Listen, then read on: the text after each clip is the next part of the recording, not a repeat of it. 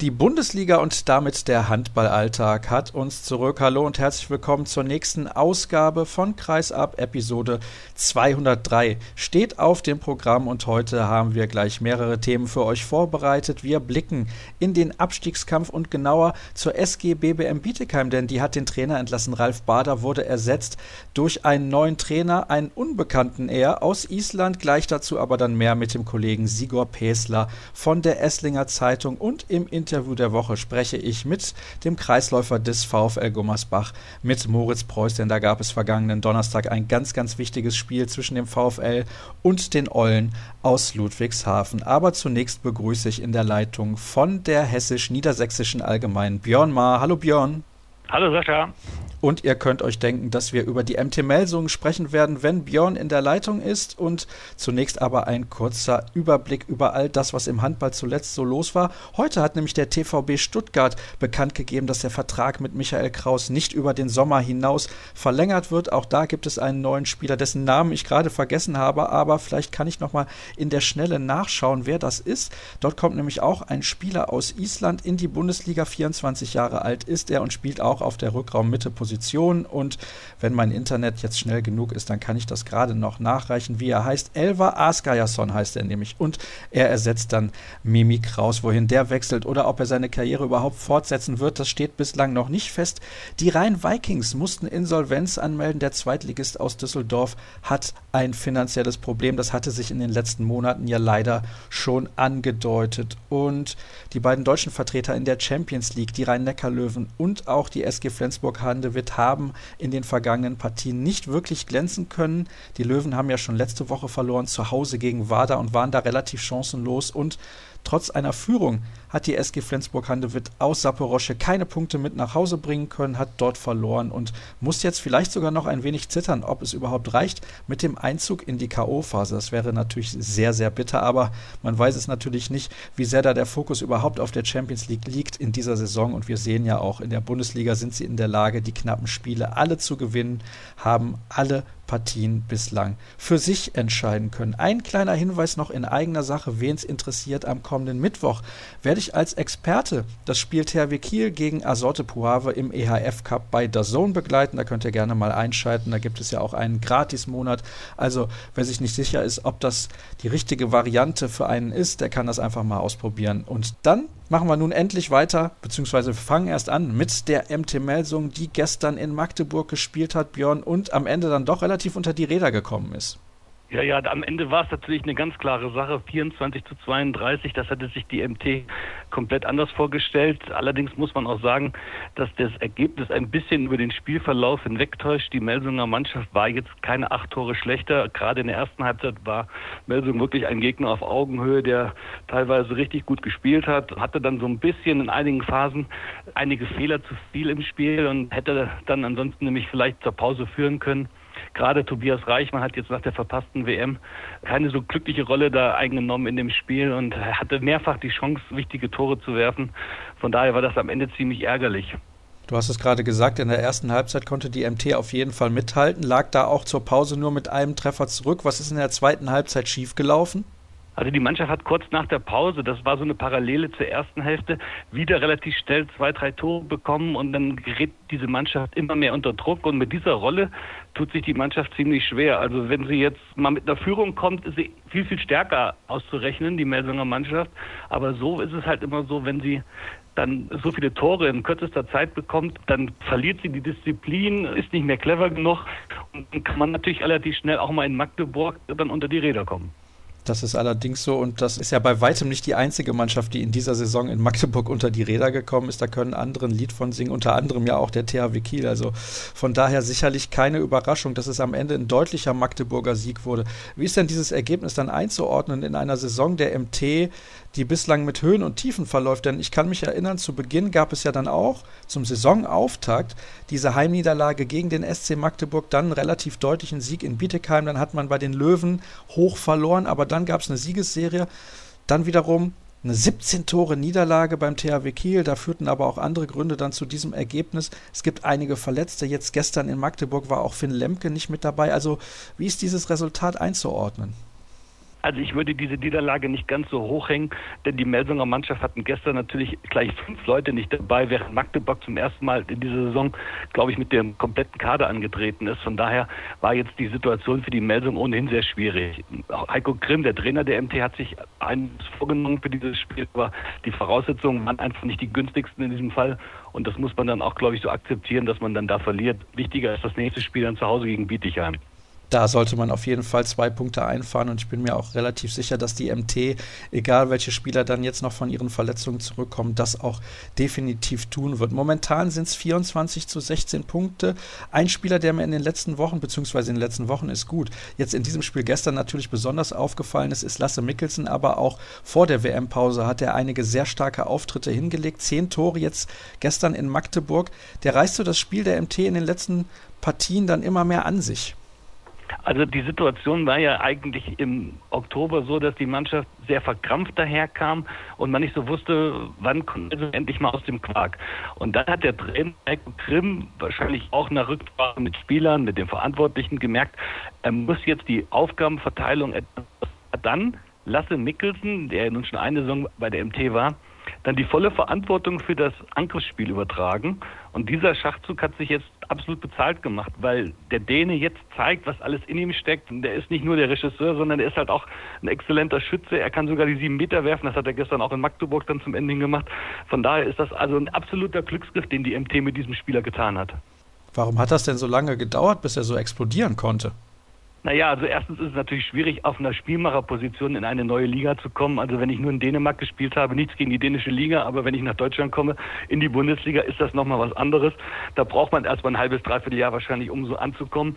Und dann war es natürlich auch so, dass die MT mit ihrer Situation, die personellen Veränderungen, dann, dann der Trainer entlassen, dass da einiges passiert ist, was nicht gerade ihm gerade er, der natürlich dann die rechte Hand des Trainers sein muss, diese Aufgabe erleichtert hat. Von daher denke ich mal, dass dass es einfach ein bisschen brauchte und zeigt ja, was in ihm steckt. Das hat er auf jeden Fall getan. Und ich habe es eben gesagt, die Leistungen von Mikkelsen in den letzten Monaten waren absolut herausragend. Nun ist es aber so, also er ist in den Planungen auf jeden Fall ein ganz, ganz fixer Punkt für die nächste Saison mit Sicherheit und ich denke mal auch darüber hinaus. Du hast vor ein paar Tagen, genauer gesagt am 1. Februar, einen Artikel verfasst zusammen mit deinem Kollegen Robin Lipke und da geht es darum, wie die MT nun für die Zukunft plant. Unter anderem steht zur Debatte, dass die Müller-Zwillinge ab dem Sommer nicht mehr für die MT auflaufen werden. Was kannst du uns denn dazu sagen? Also bestätigt ist das nach wie vor nicht. Das ist ein Gerücht, was wir aufgeschnappt haben, aber auch schon während der Weltmeisterschaft. Und dann haben wir uns natürlich so ein bisschen da informiert, was daran sein könnte. Bisher wissen wir noch nicht ob sie wirklich gehen sollen oder so, aber es gibt zumindest Indizien dafür, die zeigen, dass die MT auf diese Position mit den Müllers anders plant. Vielleicht kannst du da ein bisschen ins Detail gehen und alle aufklären, die nicht genau wissen, was da los ist. Also die MT ist natürlich bemüht, bis 2020 in der Champions League anzukommen, was natürlich jetzt, seitdem es in der Champions League nur noch zwei fixe Plätze gibt, ziemlich schwierig ist. Aber die MT hat natürlich hohe Ziele und jetzt merkt sie, dass es vielleicht in dieser Besetzung nicht ganz so einfach wird. Und die Müllers sind natürlich immer noch wichtige Spieler in dem Web, aber sie haben natürlich jetzt auch schon ein paar Jahre auf dem Buckel und ich glaube, die MT versucht jetzt ein bisschen sich zu verjüngen.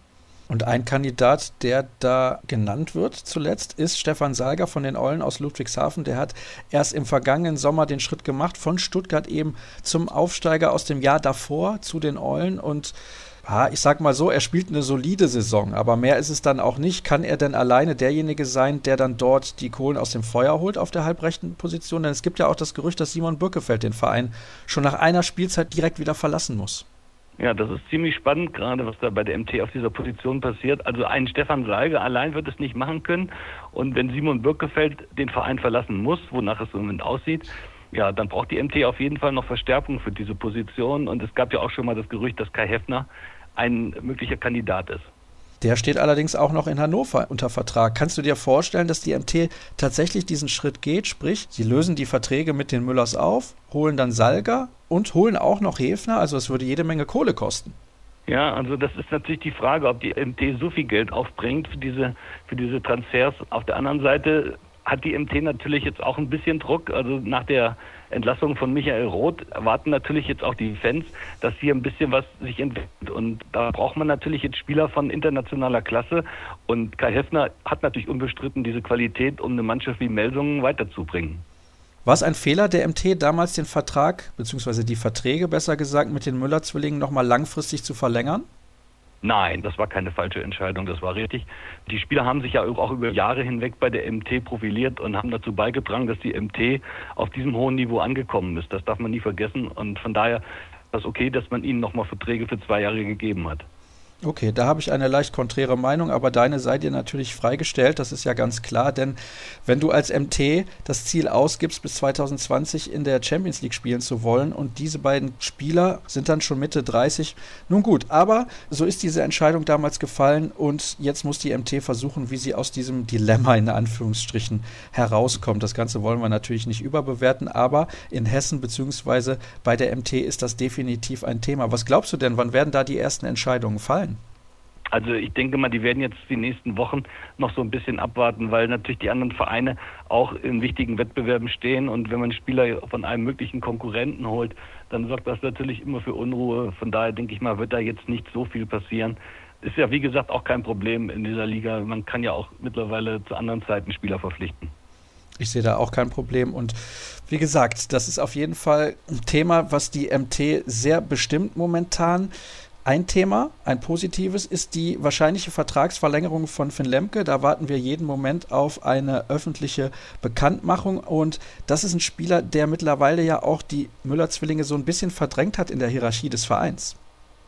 Ja, also die MT hat vor der Saison sich dazu entschlossen, Finn Lemke zum Kapitän zu erklären. Ein Schritt, der jetzt keineswegs überraschend kam, weil Finn Lemke in einem Jahr gezeigt hat, welche hohe soziale Kompetenz er hat, was ja wichtig ist, wenn man so eine Mannschaft führen muss. Zum anderen aber auch hat er die Qualität, also nicht nur jetzt, wo Julius Kühner, das hat er Angriff und Abwehr gespielt, sondern er hat auch sonst wo die Mannschaft, man hört immer gerade vor Spielen, dass er in der Kabine die Mannschaft richtig heiß macht. Also auf dem Feld sieht man das ja meistens nicht, aber in der Kabine ist er wohl ein absoluter Lautsprecher, der die Mannschaft heiß macht. Und von daher hat es absolut verdient, auch diese Rolle einzunehmen. Wie siehst du denn selbst, mal fernab dieser Personalien, die Perspektive der Mannschaft? Wir haben drei Spitzenteams in Deutschland. Das ist der THW Kiel, das sind die Rhein-Neckar-Löwen, das ist die SG Flensburg-Handewitt. Die drei zu überholen, beziehungsweise nur einen davon, das wird verdammt schwer. Also ich glaube, das wird so schnell nicht passieren. Dafür sind die anderen drei einfach zu stark. Aber die MT hat auf jeden Fall die Möglichkeit, an solchen Mannschaften wie Berlin und Magdeburg mal vorbeizukommen. Und das ist ja schon etwas, was nicht so ohne weiteres leicht zu erreichen ist. Von daher denke ich mal, dass das das erste Ziel sein muss, diese Mannschaften zu überholen. Und mit denen sind sie ja fast auf Augenhöhe momentan zwei Punkte hinter den Füchsen aus Berlin. Allerdings zwölf Siege und acht Niederlagen. Also ein bisschen mehr könnte es dann schon sein. Also ich finde, dass die Mannschaft unter diesen personellen Voraussetzungen teilweise gar nicht so schlecht gespielt hat. Das darf man echt nicht vergessen, wenn quasi eine komplette Besetzung ausfällt, und das ist bei der MT in dieser Saison so, dann ist es natürlich schwierig, auch diese Leistungen abzurufen. Ah, da fällt mir gerade noch was ein, und zwar Stichwort Torwarttrainer. Was kannst du uns dazu sagen? Also die MT hat ja im Moment nur einen Torwarttrainer, das ist der Manager Axel Gerken, der zwar selber eine lange Bundesliga-Karriere hinter sich hat, aber sonst bei der MT gibt es immer nur mal Gerüchte, dass man sich um einen Torwarttrainer bemüht, aber bisher passiert da nichts. Also seitdem Mile Malesevic nicht mehr im Amt ist, wird das halt von Axel Gerken in Personalunion übernommen. Und der ehemalige Torwarttrainer war ein sehr guter Freund von Simic, dem Torhüter, der in der letzten Saison noch so herausragend war und in dieser Spielzeit nicht mehr ganz so stark spielt. Ist da ein Zusammenhang zu erkennen? Also ich denke schon, dass Bolser Simic, und das hat er auch immer betont, dass er das sehr bedauert, dass Mile Malesevic nicht mehr dabei ist. Die sind gut befreundet, das ist gar keine Frage. Aber so ist nun mal das Geschäft und das weiß Bolser Simic auch. Er kann sich jetzt nicht aussuchen, wer da sich um ihn kümmert. Von daher glaube ich nicht, dass es jetzt einen unmittelbaren Zusammenhang zwischen seinen Leistungen in dieser Saison und der Trennung von Mile Malesevic gab. Gut, dann hätten wir eigentlich alles besprochen, was mit der MT-Melsung zu tun hat. Oder gibt es noch irgendwas, was du uns mit auf den Weg geben möchtest? Nein, ich denke mal, da haben wir alle Themen abgearbeitet. Sehr gut. Ja, wunderbar, Björn. Dann vielen herzlichen Dank an dich und bevor wir dann zum nächsten Thema kommen, machen wir eine kurze Pause und sind dann gleich zurück hier bei Kreisab. Wir sind angekommen im zweiten Teil der heutigen Sendung und wir beschäftigen uns mit dem Abstiegskampf in der DKB Handball Bundesliga. Zu Gast ist zum ersten Mal überhaupt der Kollege Sigor Päsler von der Esslinger Zeitung. Hallo Sigor. Hallo Sascha. Und wir sprechen heute über die SG BBM Bietigheim und über eine sehr, sehr interessante Aktion, die heißt Keine Pfiffe gegen Pfiffe, denn eigentlich spreche ich über die Bietigheimer ja mit dem Kollegen Andreas Eberle von der Bietigheimer Zeitung, aber da sich Sigor relativ gut auskennt, was Ralf Bader angeht, habe ich mir gedacht, lade ich ihn doch mal ein. Und eben zu dieser Aktion kann er auch ein bisschen was dazu beitragen, aber dazu dann später mehr. Lass uns zunächst mal sprechen über das, was in Bietigheim in den letzten Tagen passiert ist. Sie haben einen Trainerwechsel vor vorgenommen. Ich habe gerade schon gesagt, Ralf Bader, der ist dir ein bisschen besser bekannt. Woher kennst du ihn? Ich kenne ihn von früher aus seiner Zeit in Pfullingen als Spieler. Da war er ein ganz guter. Ist ja auch mit Pfullingen aufgestiegen. Aber noch besser kenne ich ihn aus seiner Zeit in Neuhausen. TSV Neuhausen, dritte Liga muss man dazu sagen, nicht zu verwechseln mit dem TV Neuhausen, der ja auch in der Bundesliga war. Da war Ralf Bader allerdings auch. Also aus der Zeit in Neuhausen in der dritten Liga kenne ich ihn ganz gut. Und nun ist es ja so gewesen, dass er in der vergangenen Saison, beziehungsweise nach der vergangenen Saison, so muss es richtig heißen, das Amt von Hartmut Meyerhofer in Bietigheim übernommen hat. Und das war generell ja ein schweres Erbe. Das kann man so sagen, zumal als er verpflichtet wurde, ja noch nicht klar war, dass Bietigheim in der Bundesliga spielen würde. So war der Sprung für ihn statt eine eben zwei Klassen. War das damals aus deiner Sicht ein Risiko? Für ihn bestimmt und für den Verein auch. Zumal die Vorgabe an ihn ja war, so habe ich das verstanden, so hat er auch mir das gesagt, dass er dort eine Mannschaft aufbauen sollte, die mittelfristig in der Bundesliga bestehen soll. Und jetzt musste er das Ganze eben schon in der Bundesliga machen, was natürlich ungleich schwerer ist. Machen wir uns nichts vor, Sigor. Wenn man mit Bietigheim in die Bundesliga aufsteigt, kann man davon ausgehen, dass man wieder absteigt. Ja, zumal, also so ist auch meine Einschätzung. Wir hatten ja hier im Süden so einige Vereine, die in den letzten Jahren von der zweiten in die erste Liga aufgestiegen sind. Die haben sich alle schwer getan, aber mein Eindruck war, dass die Voraussetzungen in Bietigheim noch ein bisschen schwieriger waren. Von dem her war Bietigheim natürlich gleich mal ein Abstiegskandidat. Und in dieser Situation dann eine Mannschaft zu formen, mittelfristig, ist natürlich ein Wahnsinnsunterfangen, weil man natürlich Woche für Woche schauen muss, dass man erstmal ein paar Punkte bekommt. Bevor wir dann gleich diese Entlassung ein bisschen genauer analysieren, würde ich gerne von dir wissen, wie hat sich denn Ralf Bader deiner Meinung nach in der ersten Liga gemacht, in diesen paar Monaten, die er in Bietigheim überhaupt Zeit bekommen hat, eine Mannschaft zu formen? Ich habe das jetzt natürlich nicht so eng verfolgt wie Neuhausen, aber ich nehme an, dass er da genauso rangegangen ist. Er ist ein Trainer, der sehr viel Wert auf Taktik legt, der ja auch lange in der Jugendausbildung war in Neuhausen und in Pfullingen und Wert vor allem auf eine gute Abwehr legt. Das hat damals in Neuhausen auch ein bisschen gebraucht, bis das geklappt hat. Und ich nehme an, so ist er auch rangegangen mit seiner analytischen, ruhigen, sachlichen Art. Das hat dann nicht sonderlich gut funktioniert, denn zusammen mit dem TVB Stuttgart weist die Bietigheimer Truppe die schlechteste Defensive der Liga auf. Also irgendwas hat da ja nicht funktioniert. Ja, so ist es ganz offensichtlich. Und da kann man ganz gut zurückkommen jetzt wieder zum Haifischbecken Bundesliga. Da kann man sich die Fehler eben noch schlechter erlauben. In Neuhausen, ich erinnere mich, hat es auch so ein halbes Jahr gedauert, bis das funktioniert hat. Da haben die Verantwortlichen eben zu ihm gehalten. Die Mannschaft war dort auch relativ begeistert von ihm, was ja offensichtlich in Bietigheim nicht ganz so der Fall war. Und da haben sie die Früchte dann auch später geerntet, sind aufgestiegen in die dritte Liga von der Baden-Württemberg-Oberliga und haben da dann in der ersten Saison in der dritten Liga wirklich eine super Saison gespielt. Wenn man die Mannschaft jetzt anguckt, mit Nachfolger Eckhard Notdorft, der ja auch bekannt ist in der Szene, haben sie jetzt gestern eine ganz bittere Niederlage wieder gehabt und hängen ganz, ganz unten drin. Und so ging es auch für den Trainer Ralf Bader in der ersten Liga. Er hing mit der SGB BM Bietigheim bis zuletzt ja unten drin und aktuell steht die Mannschaft auf dem 17. Tabellenplatz, ein Zähler vor Schlusslicht Eulen Ludwigshafen, die ja in der vergangenen Woche in Gummersbach unentschieden gespielt haben. Zu der Partie kommen wir dann gleich im Interview der Woche. Aber ich weiß nicht, wann hast du denn das letzte Mal mit Ralf Bader gesprochen? Das war vor ein paar Wochen, da ging es noch ganz gut. Länger gesprochen habe ich im letzten Sommer, als er in Esslingen beim Marktplatzturnier war. Das ist so eine schöne Freiluftveranstaltung, die war allerdings etwas verregnet. Ich erinnere mich, und da ist mir schon aufgefallen, dass da die Bietigheimer so im Vergleich mit den anderen Bundesligisten, die da waren, die Füchse waren da zum Beispiel, schon Probleme hatten. Die Mannschaft ist relativ klein, so von der Körpergröße. Und da dachte ich mir ehrlich gesagt schon, ob das was werden kann da hat man gesehen, es wird eine schwierige Saison. Interessant, dass du das ansprichst, denn Bietigheim ist eine Mannschaft, die physisch die Voraussetzungen für die erste Liga eher nicht mitbringt. Der Kader gibt von der Qualität eventuell auch den Klassenerhalt nicht her. Aufsteiger haben es generell relativ schwer, sehen wir jetzt mal vom Bergischen HC ab, aber die haben definitiv nicht den Kader eines Aufsteigers. Und dann steht die Mannschaft auf dem 17. Platz, hat durchaus noch Chancen, eventuell in der Liga zu bleiben. Warum in Gottes Namen entlässt man dann den Trainer?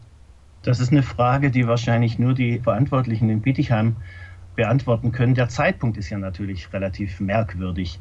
Man hat wohl mit Ralf Bader vor einigen Wochen gesprochen über die Unstimmigkeiten, über die Unzufriedenheiten in der Mannschaft. Und dann ist man trotzdem diese Vorbereitung, die am Handball relativ kurz ist, angegangen. Und dann kurz vor dem ersten Spiel im neuen Jahr trennt man sich. Das haben einige, glaube ich, nicht so ganz verstanden. Und wenn ich es richtig sehe, er selber auch nicht.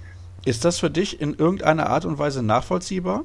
ist natürlich schwer nachvollziehbar. Also ich kann es mir höchstens so vorstellen, dass man eben gesagt hat, okay, wir haben hier einen Trainer, der versteht eine Menge von Handball, der hat schon Erfolge gehabt, nicht in der Bundesliga, aber in Neuhausen und hat auch seine Erfahrung als Bundesligaspieler.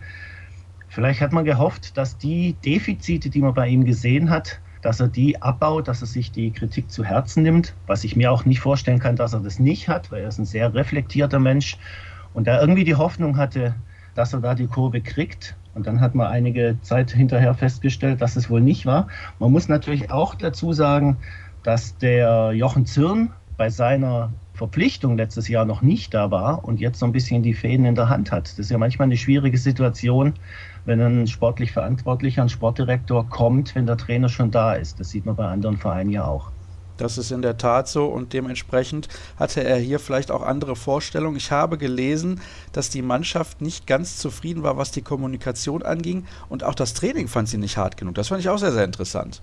Das kann schon sein, wobei ich zu der Kommunikation sagen muss, man hat ja gewusst, was für einen Trainer man holt. Also Ralf Bader ist schon engagiert am Spielfeldrand, aber jetzt eben nicht das HB-Männchen und er ist auch so drumrum sehr analytisch, sehr ruhig, sehr sachlich, aber durchaus offen und zugewandt, so habe ich ihn erlebt.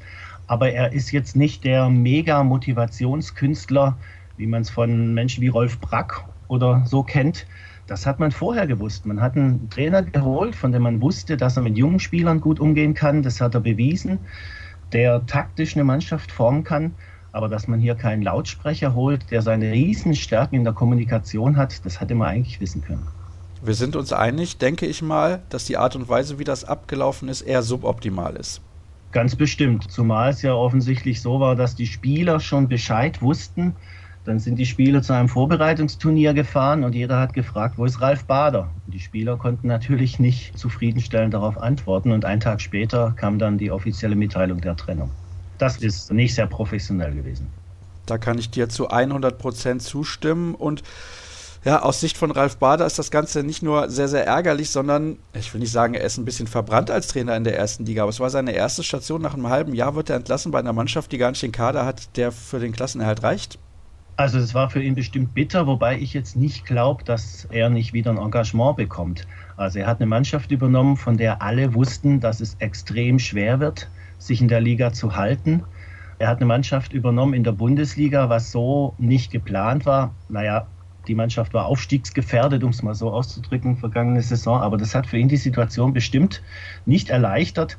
Ich bin mir ganz sicher, dass der eine oder andere, sagen wir mal, ambitionierte Zweitligist ihn relativ schnell auf dem Zettel haben wird. Denn also es gibt viele Trainer, die irgendwo nicht zurechtgekommen sind, wo es nicht geklappt hat.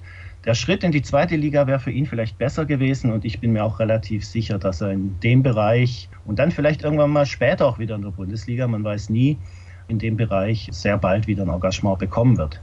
Jetzt ist es so, es gibt einen Nachfolger, natürlich, Hannes Jon Jonsson, der hat auch ehemals in der Bundesliga gespielt, bei der TSV Hannover Burgdorf und auch beim THSV Eisenach insgesamt sieben Jahre und deswegen spricht er auch gut Deutsch. Das konnte man ja auch gestern schon bei der Übertragung bei den Kollegen von Sky beim Spiel gegen Leipzig feststellen, dass die Bietigheimer mit 15 zu 24 verloren haben, nur 15 Tore.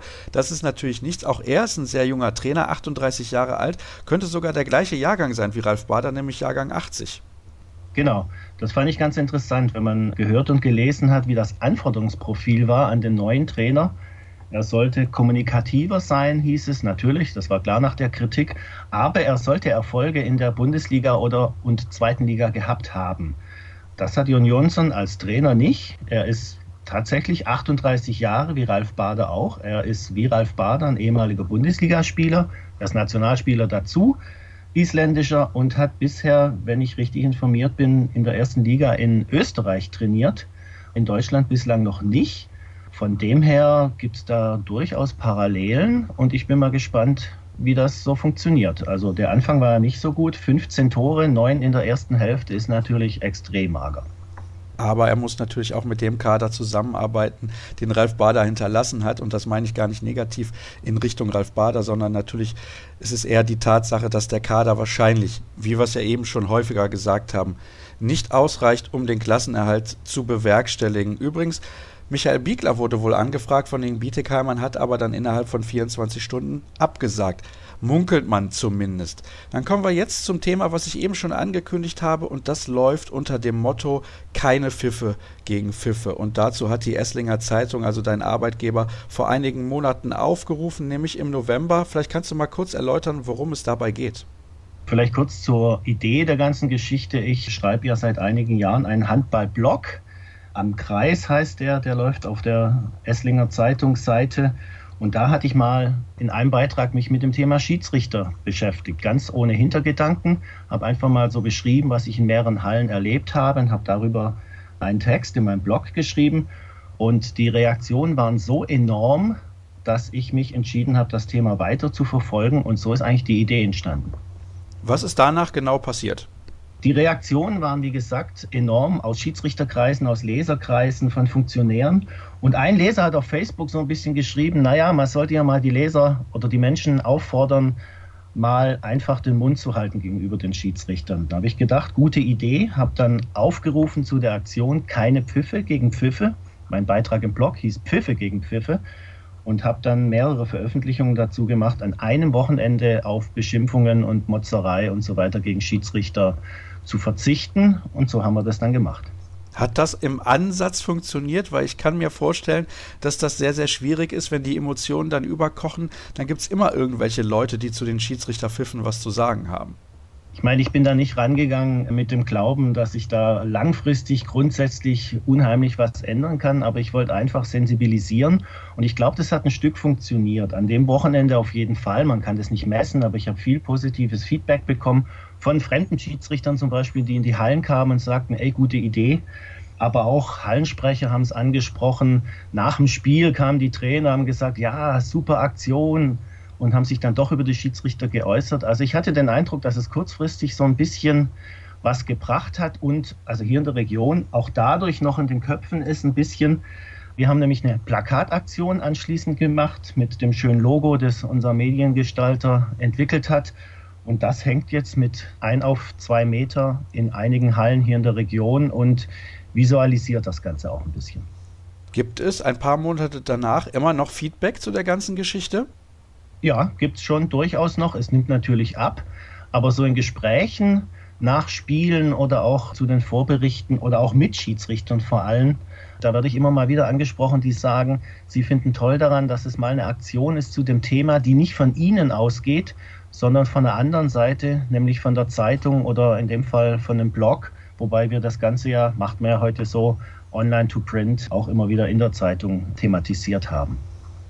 Also es wäre natürlich schön, wenn da die Emotionen im Zaum gehalten werden könnten gegenüber den Schiedsrichtern. Ja, es gibt immer wieder Situationen, wo man sich fragt, wie kann das eigentlich so entschieden werden? Das haben wir zuletzt bei der Handball-Weltmeisterschaft natürlich sehr, sehr intensiv erlebt, weil dort extrem viele Spiele in kürzester Zeit abgehalten wurden und man dann dort umso mehr mitbekommt. Also es ist auf jeden Fall ein ganz, ganz heißes Thema und werdet ihr da weiterhin dranbleiben oder ebbt das jetzt im Prinzip so ab, wie du das eben so angedeutet hast? Also ich denke, dass wir schon immer mal wieder darauf hinweisen werden. Wir haben jetzt unser eigenes großes Handballturnier gehabt, den EZ-Pokal.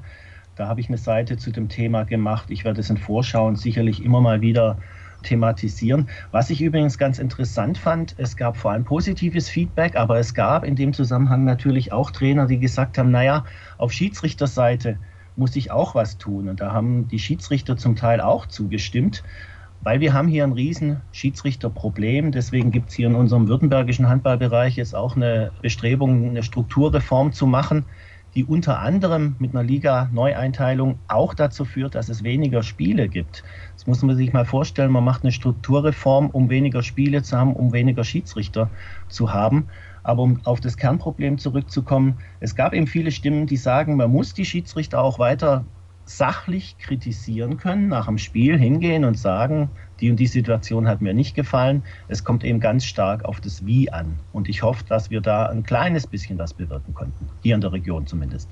Das ist übrigens ein Problem, was wir in ganz Deutschland haben. Und wenn dann irgendwelche jungen Schiedsrichter auf dem Dorf schon angepöbelt werden, kann ich verstehen, warum sie die Lust verlieren, irgendwann dann auch im Seniorenbereich zu pfeifen. Von daher sollte man gerade jungen Schiedsrichtern gegenüber immer respektvoll auftreten. Und der ein oder andere von uns, und da möchte ich mich definitiv nicht ausschließen, hat das vielleicht in der Vergangenheit schon vermissen lassen. Aber wir sind alle auf Schiedsrichter angewiesen und Nachwuchs wird da dringend gesucht. Sigor, ich danke dir recht herzlich für deine Einschätzung zunächst zur Trainersituation in Bietigheim und natürlich auch, was eben diese Aktion keine Pfiffe gegen Pfiffe angeht. Eine letzte Pause gibt es heute noch und dann sind wir gleich zurück mit dem Interview der Woche.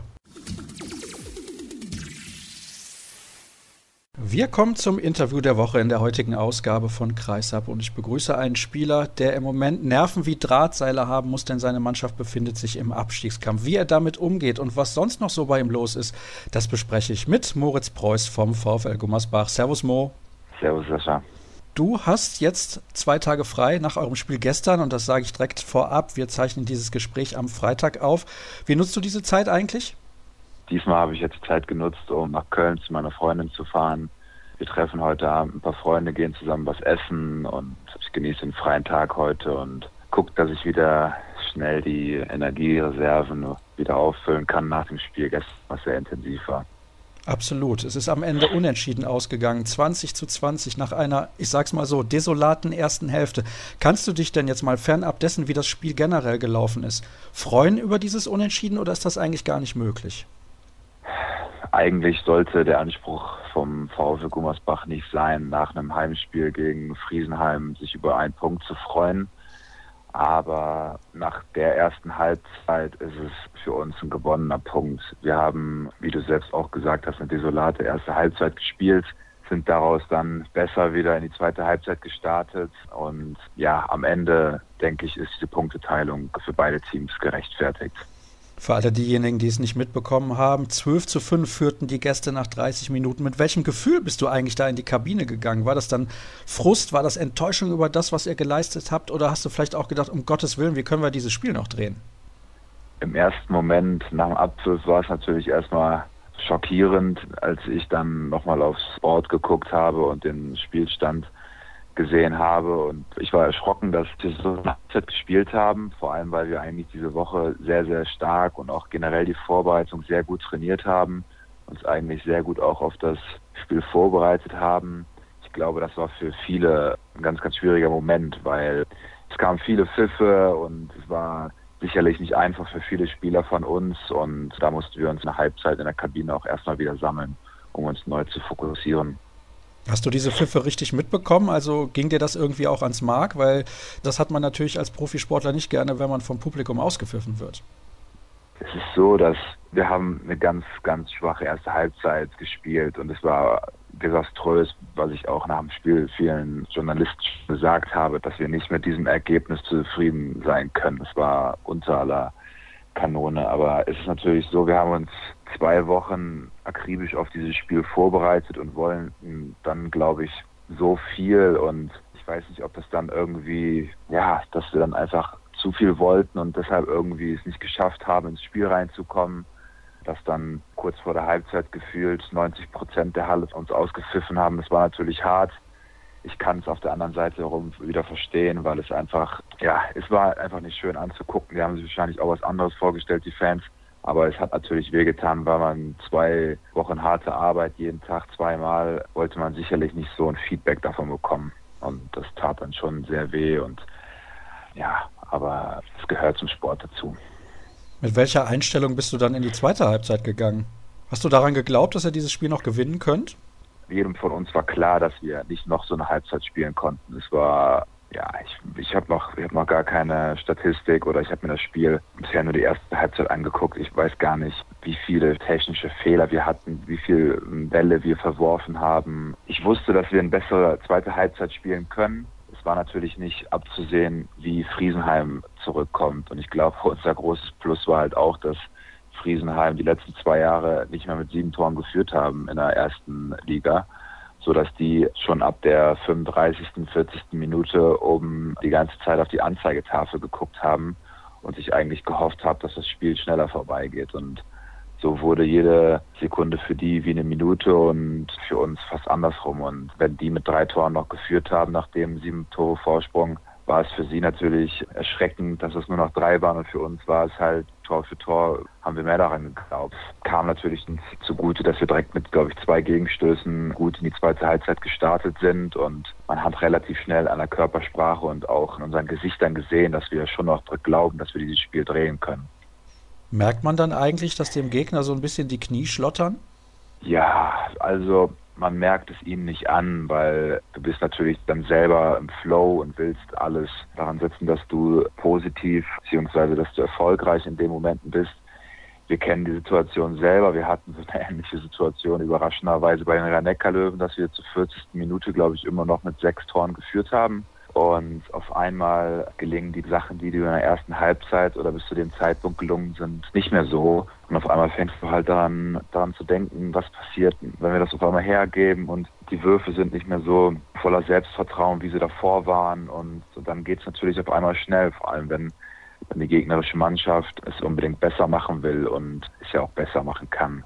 Ihr habt am Ende, wir haben es eben gesagt, unentschieden gespielt. Da gab es dann noch eine knifflige Situation kurz vor dem Ende. Meiner Meinung nach übrigens ein Foul an eurem Spielmacher.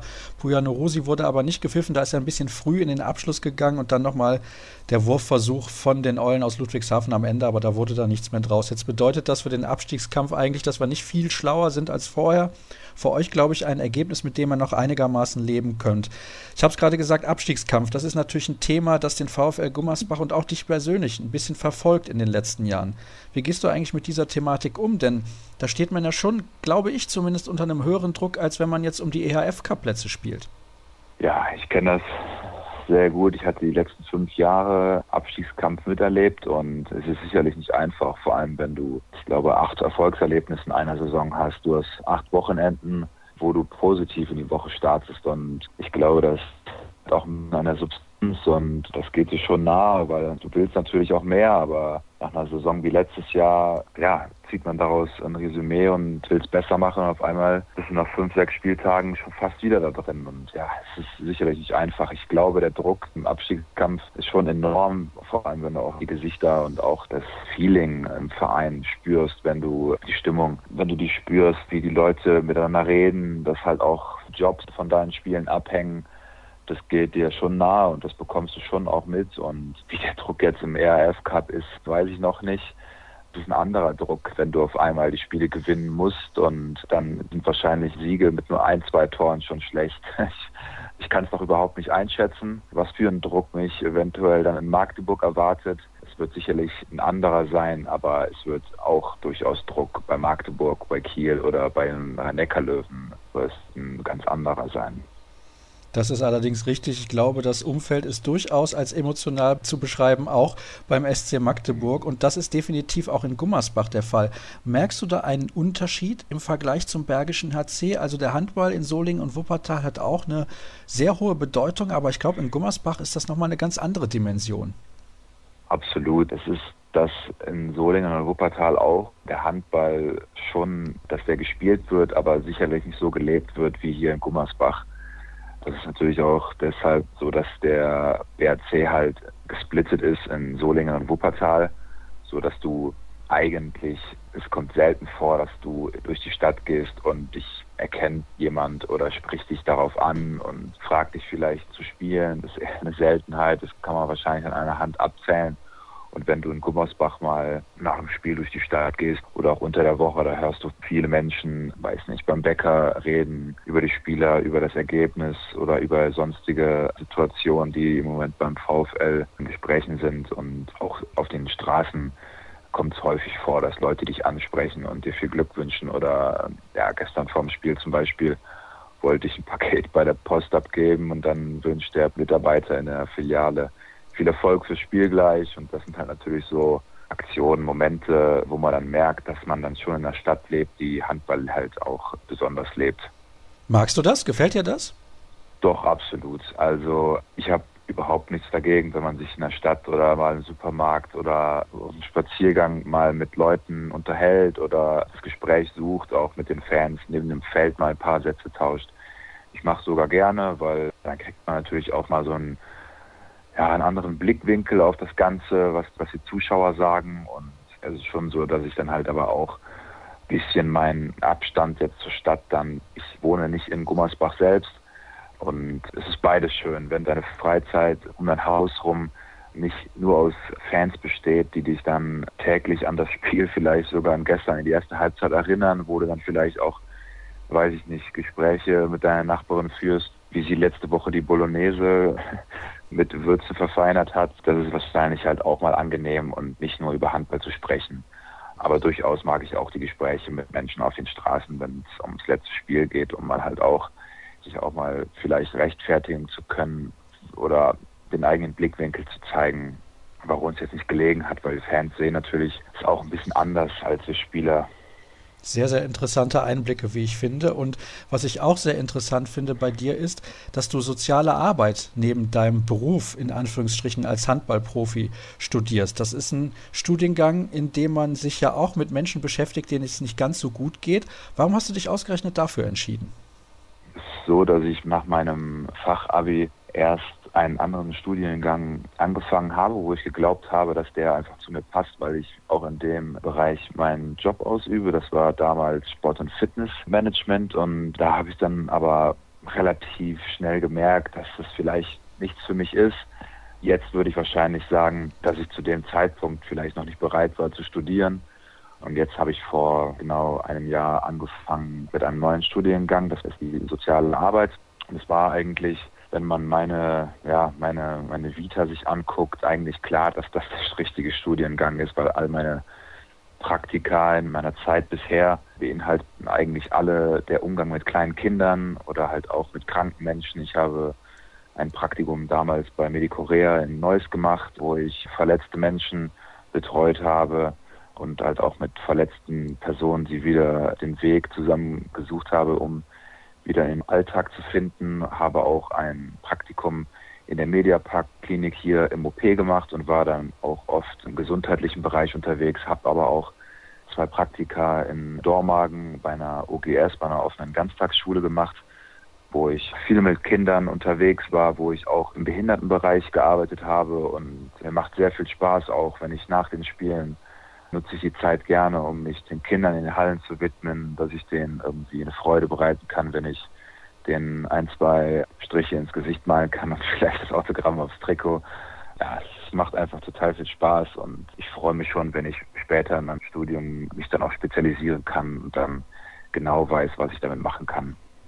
Die Antwort fand ich übrigens nicht nur sehr, sehr interessant, sondern sehr, sehr bemerkenswert. Lass uns nochmal zurückkommen auf das Sportliche und hier steht auf meinem Zettel Wurfquote fast 84 Prozent.